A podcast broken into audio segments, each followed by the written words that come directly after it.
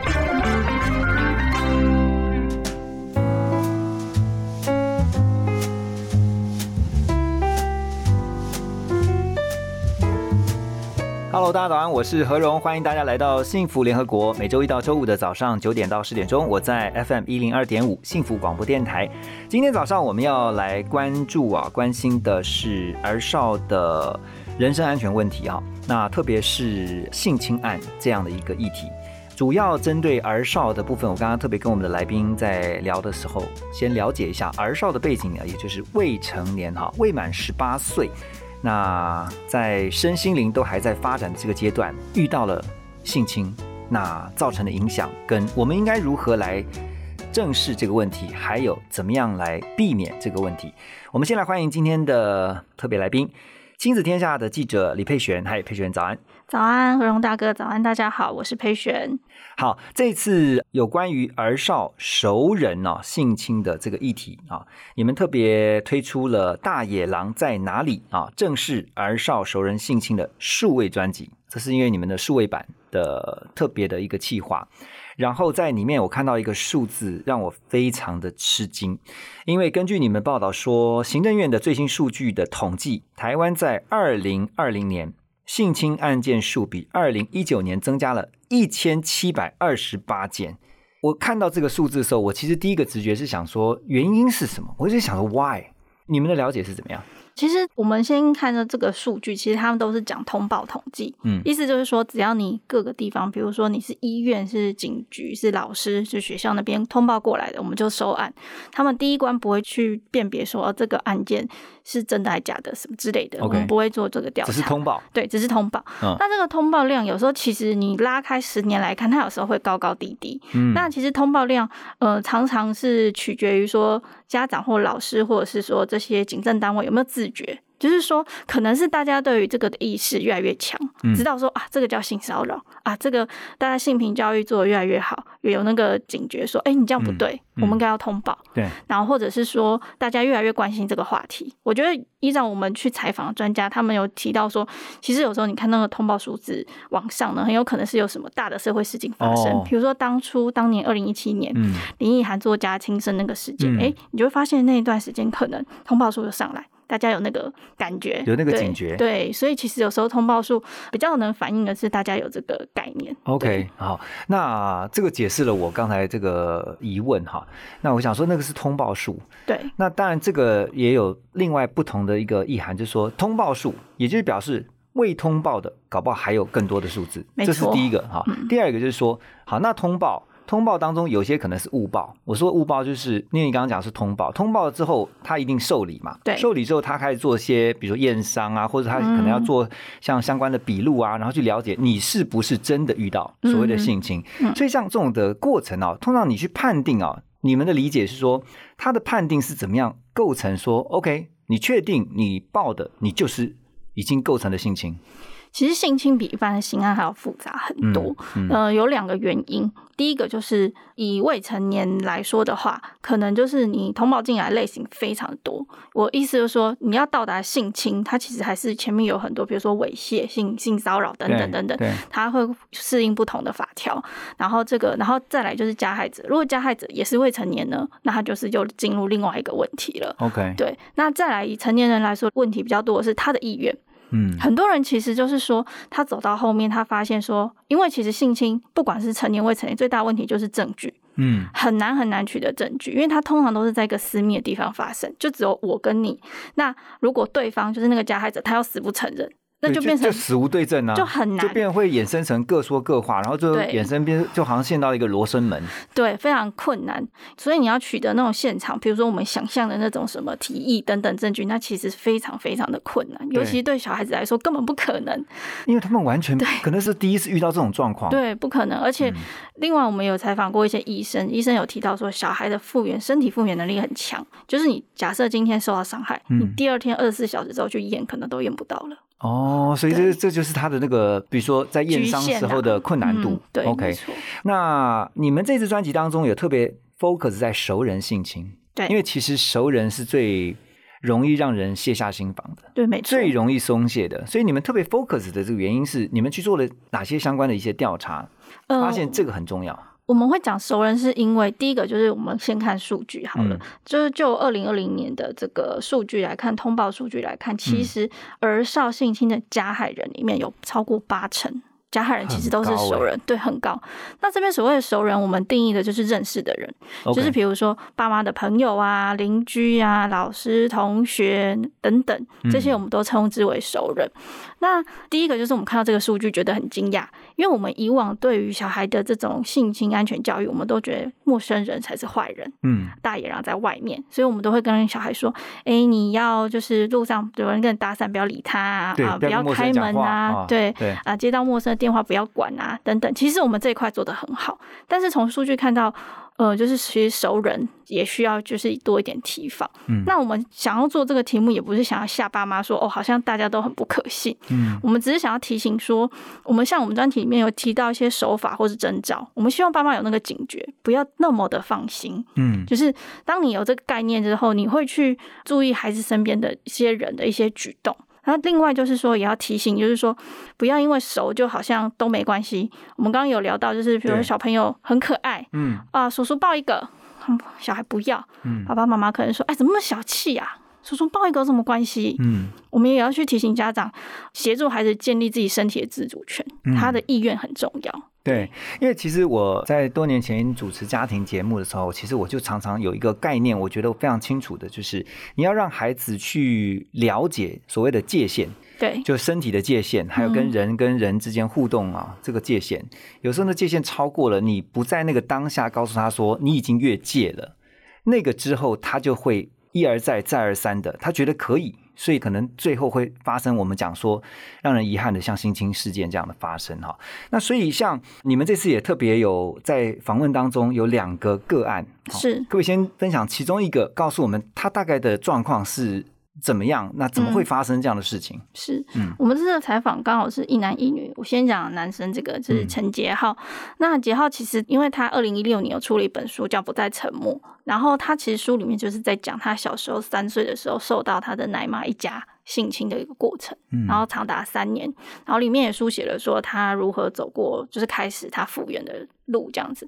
那我觉得他的状况就是，第一，他是二十四小时待在奶妈家的，嗯他不是像我们想象的是早上送去，晚上接回来嗯，这是第一个。然后第二个是他的家人，我觉得这很重要。他也提到，这对他其实是蛮大的一个伤痛，就是当他表达，他向他家人表达说：“诶，我受到了怎么样的对待的时候，他的家人告诉他回应是说：你这么小，你不会记得啦。OK，那个，嗯，你误会了，嗯奶妈他们可能只是太粗鲁，没有这种事情。”就他讲出来的话不被相信，这感觉很像是我已经痛，结果你二次伤害这种感觉。没错，他说其实这个部分他的家人没有办法理解，对他来说也是蛮大的伤害。对，嗯所以我们是就是像这样子的状况，就是如果说今天是爸妈，比如说你们有送小孩去保姆家，哎，也许可以，就是一刚开始的时候，也许可以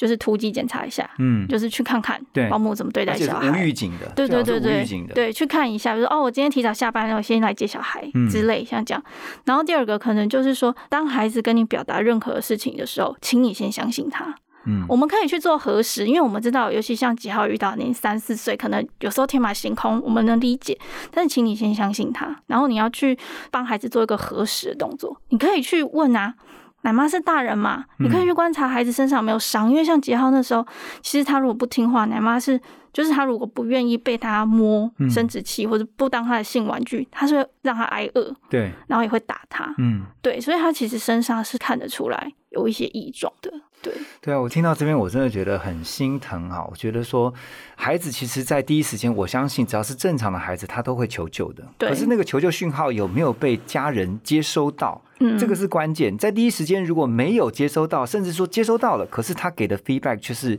没有关系的。哦，那对于孩子来讲，其实我真的很难想象，就是说在那个当下，他的心情一定是非常非常的沮丧，然后甚至可能就是非常的无助啊。对，那这是呃，你刚刚提到杰浩的例子哈。那接下来是一个女生的案子，嗯那她是又是什么样的一个状况？这个女生叫做黄静茹，嗯那其实她现在也只是大学生而已。她是在十岁的时候遇到，就是她自己的大她三岁的表哥，嗯就是试图要性侵她，然后性侵未遂。对，但是这件事对她的就是也是造伤害成对很大的伤害。因为先叙述一下那个场景，因为她小时候其实表哥嘛就是亲戚，所以他们其实都玩在一起。嗯她跟表哥感情也很好。嗯那那个场景是发生在说，哎、他们一家人就去表哥家玩，嗯然后大人可能玩上了，就是可能在楼上做自己的事嘛，可能就是打麻将啊、唱歌什么的。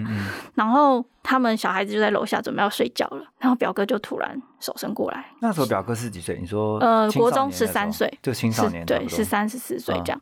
然后就是要脱他衣服，然后要性侵，他吓死了，因为他说他当下非常的混乱，因为对他来说，表哥就是一个他的哥哥啊，嗯怎么会突然对他做这样的事情？他嗯不能理解，他真的是吓傻了。然后表哥力气又很大，他真的是使劲的挣脱。然后他他应该当时有大叫或什么都没有人听到吗？因为在楼上，然后我觉得哦小孩其实是吓傻的，他可能当下没有办法做出那个反应，但是他有试图想要上楼找大人求救，但是他没有办法，因为表哥困住他了。嗯嗯对，因为国中生的力气其实是有办法困住一个，因为那时候他才小三、小四而已。对，那个力量上是有差距，所以他根本没有办法求救，所以他就这样躲迷藏一样，就在他的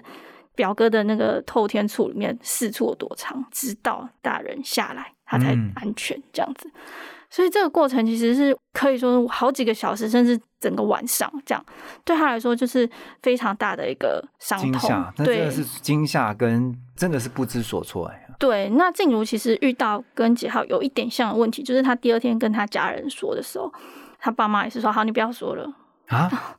不要讲了。”爸妈阻止他说，为什么呢？其实静茹后来有跟他爸妈深谈过这件事情，嗯那爸妈其实有跟他道歉，说他们当下其实第一是觉得性这件事情很羞耻，他们被教育就是这件事不该谈，嗯那第二是他们觉得没有那么严重，他们觉得就是开玩笑，小朋友之间开玩笑，他们不想处理这件事情，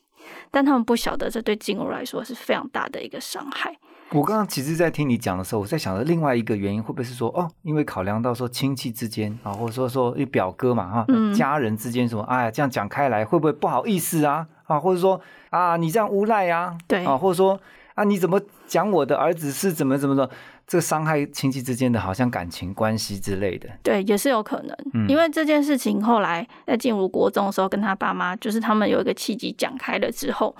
他们确实在跟表哥一家再也没有联系。嗯这是就像刚刚何荣大哥讲的，可能当下爸妈也是会顾虑到这件事情。嗯可是从这样子的例子来看，就是其实爸妈的态度会给孩子很大的伤害跟影响。嗯所以一样也是希望说家长要能够支持自己的孩子。熟人性侵，我们为什么会需要这样子一种倡议？就他真的不容易。从刚刚的例子，你就可以看到，如果你今天是爸妈，多么尴尬。对啊，你要去核实，你要去讲这件事情，对，这是很不容易。可是它就是会发生。OK，我刚听了这两个 case 哈，我真的觉得关键都是在于家长的第一时间的回应。对，那不管是听，或者是说听完之后你怎么回你的孩子哦，他描述的状况是怎么样，你有没有进一步的去做处理？嗯哼，有些父母亲其实真的就像刚才我们聊到的，他是选择不处理的，他就选择逃避的，或是选择就是叫孩子闭嘴的。那这个第一时间的处理，真的会是非常重要的关键哈。那刚才有提到了一些了，就是说熟人，我们不是说要让每一个我们认识的人，你都是把他好像是有敌意的去看待，或者说把自己都防卫起来哈。可是总有一些迹象啊，是这些迹象出现的时候，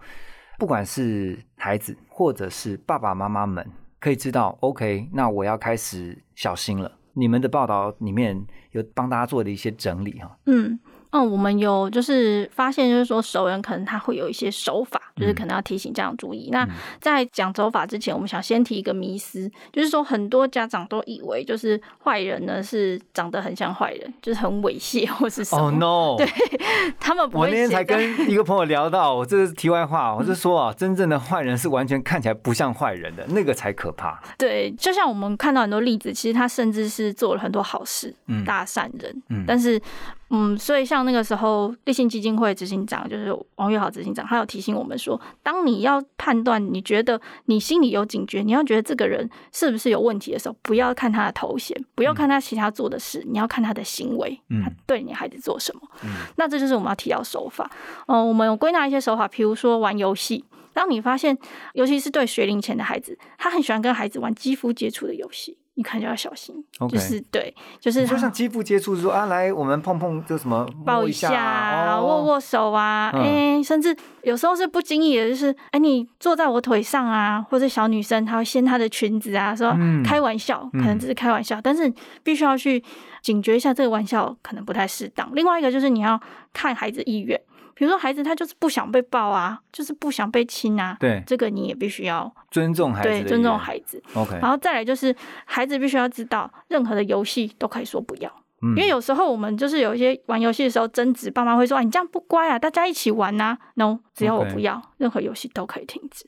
嗯对这个很重要。对，然后再来就是他可能会希望就是一直制造一些在密闭空间独处，比如说大一点的，然后我带你去露营啊，然后嗯念书啊，接送你下课，我觉得这都是好意。嗯但是如果很频繁，而且可以不用这样，可是他硬要这样的时候，嗯，那可能就要有一点警觉。欸其实这些都有端倪可循哦，就是说对他都会有一点蛛丝马迹的。可是我觉得就是要看父母亲有没有很细心的说，哎，奇怪，他为什么每次都主动要送我女儿，嗯或者说为什么他主动都说，哎，那这个你儿子的事情我可以帮忙去处理，对这也太热心了吧？起对如果码有点有一点有一点起疑吧，哈。对，或者是说，像比如说刚刚讲到那个露营或者出去玩，大家正常一定会说会邀家长啊，会说哎、爸爸妈妈要不要一起去？如果他没有对，就是针对你的孩子，就很反常对，就怪怪的，嗯对，而且很频繁哦，对，就是可能要嗯小心。然后接下来就是说，还有一些就是比较常见是像国外用权威胁迫，比如说神父、医生那种比较有社会就是他用他的这个 authority，对哦他的权势，对，去嗯胁迫你，让孩子不敢讲，就是嗯。做这些事情，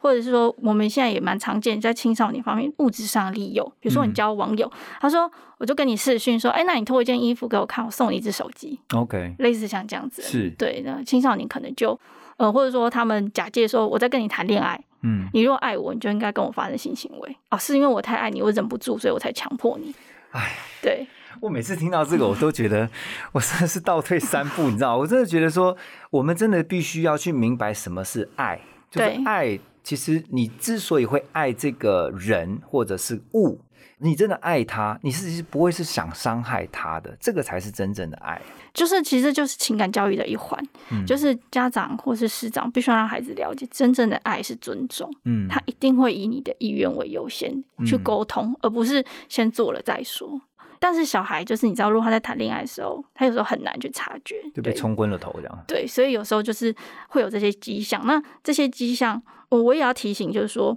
其实十八岁以下的，就是儿少性侵啊的责任在大人的身上，完全在大人身上，因为嗯孩子就是弱势，你不要去，因为其实你想象那个情境，他根本挣脱不了啊，就嗯算他求救。比如说他被带去露营，他根本是无力挣脱的，所以责任是在大人的身上我我。非常同意哈，因为我觉得其实孩子他涉世未深，其实他们没有经过那种社会化很完整，他其实还像是一张白纸一样。然后你常常会听到发生这样的事情之后呢，其实常常会听到大人会去责备孩子说：“你怎么会让他怎么样？”然后就把责任全部都推到孩子身上。其实孩子那个时候是更受伤的没，错，那他会觉得我完全不知道会这种状况。然后就被指责了，对所以其实他的心就关起来了，然后甚至他可能就会甚至很自责。这等一下我们就要来聊哈，因为我觉得其实对于受到伤害的这些孩子们来讲，其实他有一个心理的创伤是需要去被治疗的，是他一直很自责。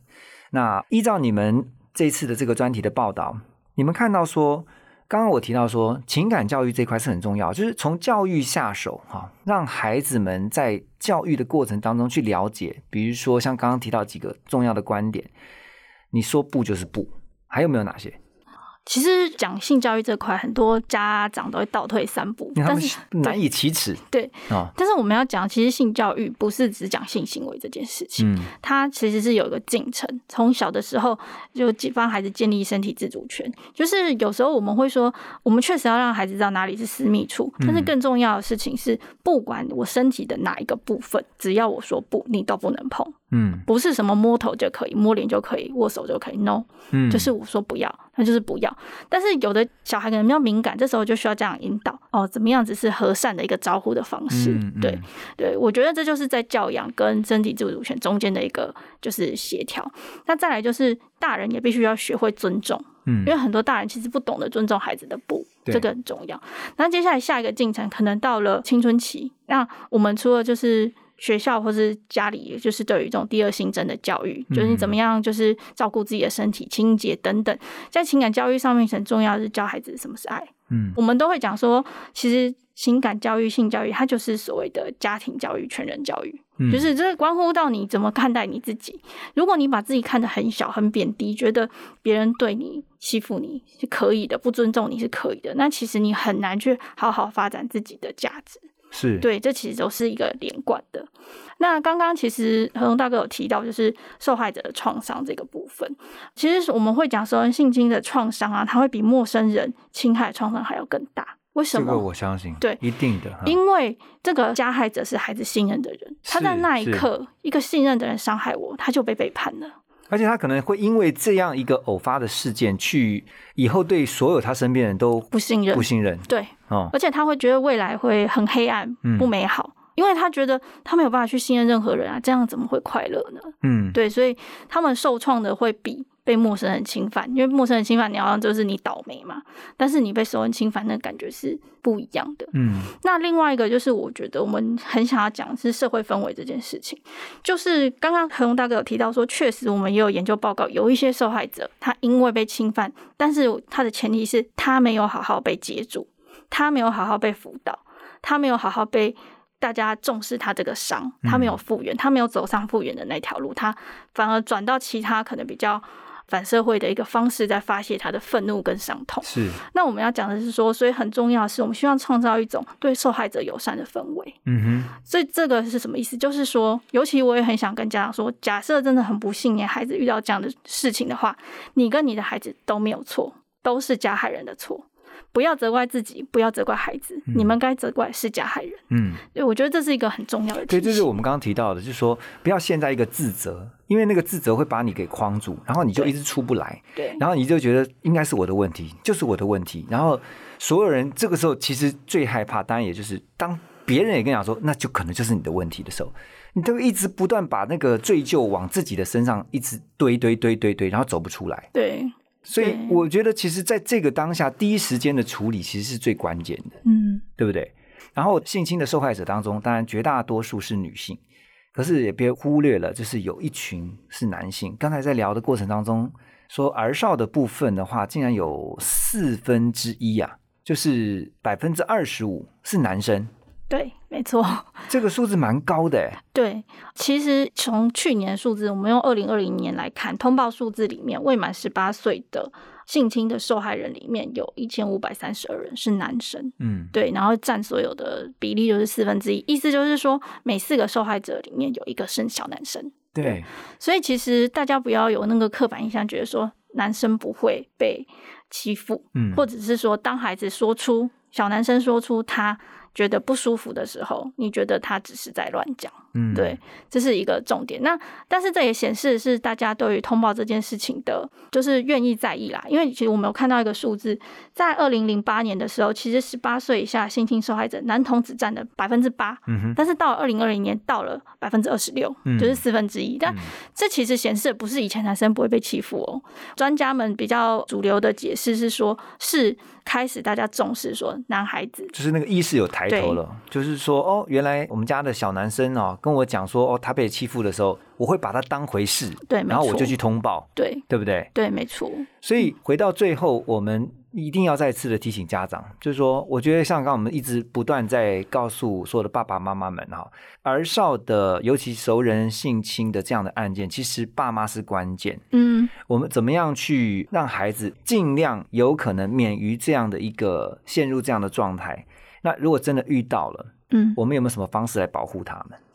呃，如果真的遇到了的话，我们分两块来谈，一个比较是我们心理上就是受到冲击，嗯那另外一个可能是法律上的，嗯你们可能要开始走一些法律的程序、司法程序。嗯那司法程序我们可能就是交给可能警察等等。那我觉得家长最能做的是，你跟你的孩子怎么样，就是从这个伤痛中开始复原。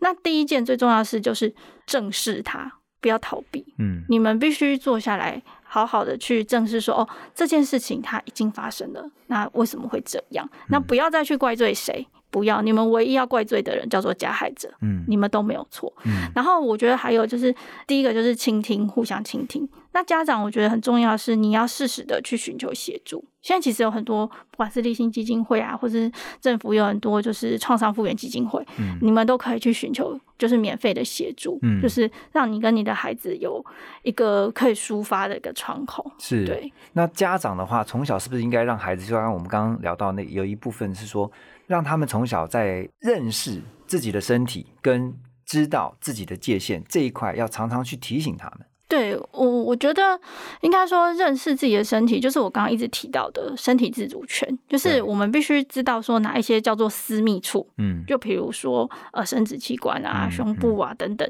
这些地方叫私密处，不是任何人可以碰的。还有一个我提醒，大腿内侧。哦，只要是你知道比较里面的，对啊，对人家说啊摸大腿内侧没有关系啊，我又不是摸你的重要部位。哦，这 sorry，这个也算呢。对，啊就是私密处。嗯那这是第一个，就是大家认为私密处。第二个，我们要提醒是你的身体你做主。意思就是说，你不能够因为就是刚何勇大哥讲的那个延伸，不是私密处的地方就可以乱摸。嗯 no，今天嗯就算是肩膀，就算是你的手肘，它都是你的一部分。你不想要人家碰，别人就必须尊重你的意愿。是，对，那我觉得这个除了告诉小孩之外，家长也必须要有这个意识。比如说，我们以最小的小孩，比如说，呃，你换尿布的时候，你就需要跟他，其实从小就开始做，就说，嗯哎、妈妈现在要帮你换尿布了，我会抬一下你的脚，等等。哦然后或是说我们洗澡的时候，哎、妈妈现在呃要帮你洗肩膀啊，我们要嗯冲水，而且还有一个很经典例子，就是小孩，我们常常会觉得小孩觉得冷，然后就叫他穿衣服，可是他其实满头汗，嗯。你还一直叫他穿衣服，小孩学到什么？哦，原来我的感觉不重要。嗯，大人说我冷，就是冷；大人说我热，我就是是热。有一种冷，就是妈妈觉得冷。对，其实这个延伸就是，懂懂懂，甚至他会附加说啊，你不穿外套就是不乖，嗯所以他会觉得我可以违反我身体的意愿去让大人觉得我乖。嗯，这其实是一个很潜移默化。是是，所以总之其实就是让孩子从小就知道，其实他就是一个独立的个体，是，然后他的感觉跟他有权利去对他觉得不舒服的感觉说不，对，大人要尊重。是的，我觉得很多观念是，也许在以前啊，我们可能啊资讯还没有那么发达的时候，甚至是在那个年代可能不被重视，但现在越来越重视这一块的时候，我们就一起来推动，而且一起来去分享，像透过今天的访问，透过亲子天下、啊、这次的一个特别的专辑，去让这个社会啊都有这样的一个共识，这个很重要。而且我也常常觉得，像性侵像这样的事情，其实有时候它是一个结构性的问题，没错它有时候不是只是单一的一个可能人跟人。它甚至可能复杂的因素都牵扯进来，经济的因素、社会的因素啊，然后就造成了呃我们大家所不乐见的一些悲剧。但是不管如何，如果真的是当事人，我们是还是要再次强调，不要去自救，就是那个内疚的救，就是你觉得都是你的问题啊，你必须要寻求协助，然后家人就跟你站在一起啊，我跟你站在一起的这样的一个立场，然后一起去想办法走出这样的一个伤痛。OK，今天非常谢谢佩璇啊，透过你的分享哈，带我们一起来了解。当然，我们希望大野狼都不要出现，然后呢，最好是熟人大野狼都不要在我们的孩子身边，然后我们一起来保护我们未成年的孩子们。谢谢佩璇，谢谢你的分享，谢谢。谢谢。